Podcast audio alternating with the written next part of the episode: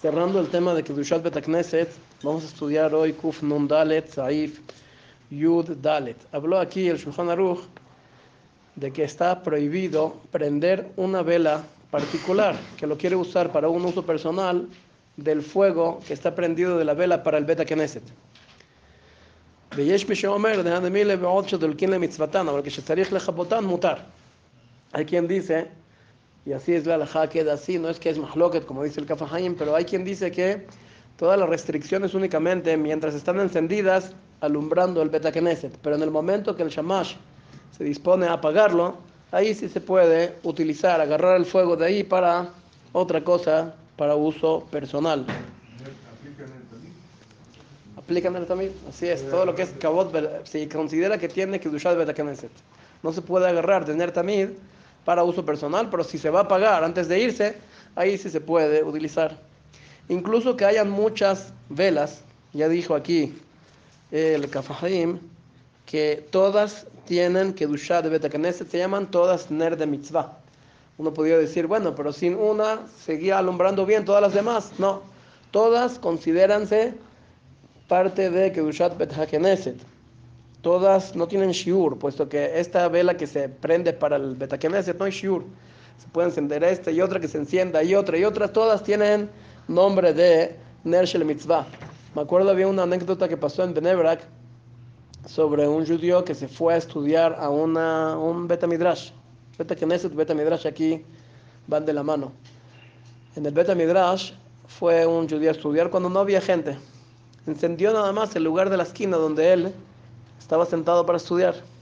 Entró justo él, Rabbi Hack Silverstein, y encendió todas las luces. Le dijo, no es así, hay que encender todo. Porque el Pasuk dice, et Hashem Baurim. Cuando estás honrando a Kadosh Baruj el hecho que un Betakeneset se vea alumbrado por completo, eso es el cabot del Betakeneset. A pesar que haya una sola persona, se enciende todo y no se considera que se está despilfarrando o como se dice, eh, descuidando el dinero del Betakeneset. Al revés, así es el cabot del Betakeneset, hay que encender todo. Todo tiene parte de Ner de Mitzvah. Por eso dijimos aquí que no hay shiur de las velas que se utilicen, todas se consideran Ner de Betakeneset.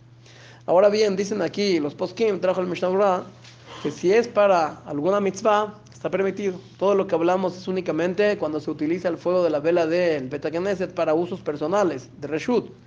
Pero si estás hablando de mitzvah, y mitzvah incluye Abdalá, o incluso que sea para un enfermo que está en peligro, o para una yoledet, una parturienta, también todo esto está permitido ya que ellos necesitan la luz. También incluso para alumbrar callejones que están oscuros, también se llama esto mitzvah. Justo el Midrash dice sobre Kish, el padre de Shaul, que él, ¿qué es lo que hacía? Alumbraba los callejones oscuros. Y por eso dijo Kadosh tú ayudas así al Sibur, al, al Cajal, a la comunidad para que puedan andar en los caminos de manera alumbrada, te voy a dar un hijo que alumbre a todo Israel. De aquí es una de las referencias del segulot que hay cuando se enciende Ner de Betakeneset, Ner que apoyan al Sibur, hay un zehut muy grande que puede proyectarse en los hijos del mismo donador. Ahora, cuando se va a encender de la veda al Beta Knesset, dice el Kafahaim, que a priori no lo haga a través de un intermediario, por ejemplo, algún fósforo o algo así, sino que directamente de la vela, para que no haya interrupción, que se prendió algo de ajol a la mitad, sino que directo encienda la vela de Kodesh, de Mitzvah, directo de la vela del Beta Knesset. Si no se puede, en situación de apremio, que utilice un cerillo que rápido se apague, un fósforo, no pasa nada. Ahora, por último, hablan los poskim aquí, trae el Mishnah Brura, si se puede encender un cigarro de las velas del Beta Knesset. Incluso en luces eléctricas, si hablamos de los focos, que son incandescentes, me acuerdo que habían personas que encendían el cigarro del foco incandescente. Se puede, es parecido como lo que hay en los carros, creo que hasta ahora, ¿no? Hay esqueros ahí, ahí que se prenden así, se hace rojo vivo, pones ahí el cigarro y se enciende. La pregunta es si se puede de Beta Knesset prender el cigarro o no. Los poskim trae aquí, Mishnah dice está prohibido, pero de Ner de Yortzeit, lo que se prende, la Ilu Nishmat de alguien se permite. Dijo el Kafa Haim, incluso Ner de Yortzeit no. ¿Por qué?